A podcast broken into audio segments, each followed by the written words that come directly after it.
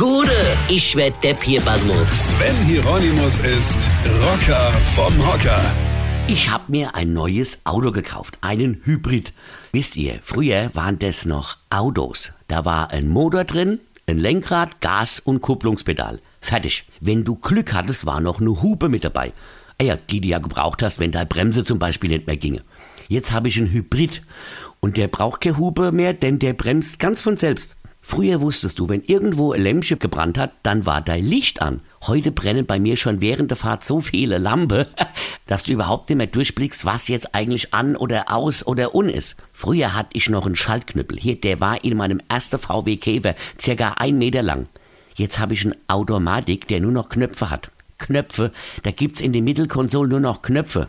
Früher hast du die Motorhaube geöffnet und hast gedacht, oh, guck mal, ein Motor. Heute öffne ich die Motorhaube und habe das Gefühl, ich schaue in die Kontrollstation eines AKW.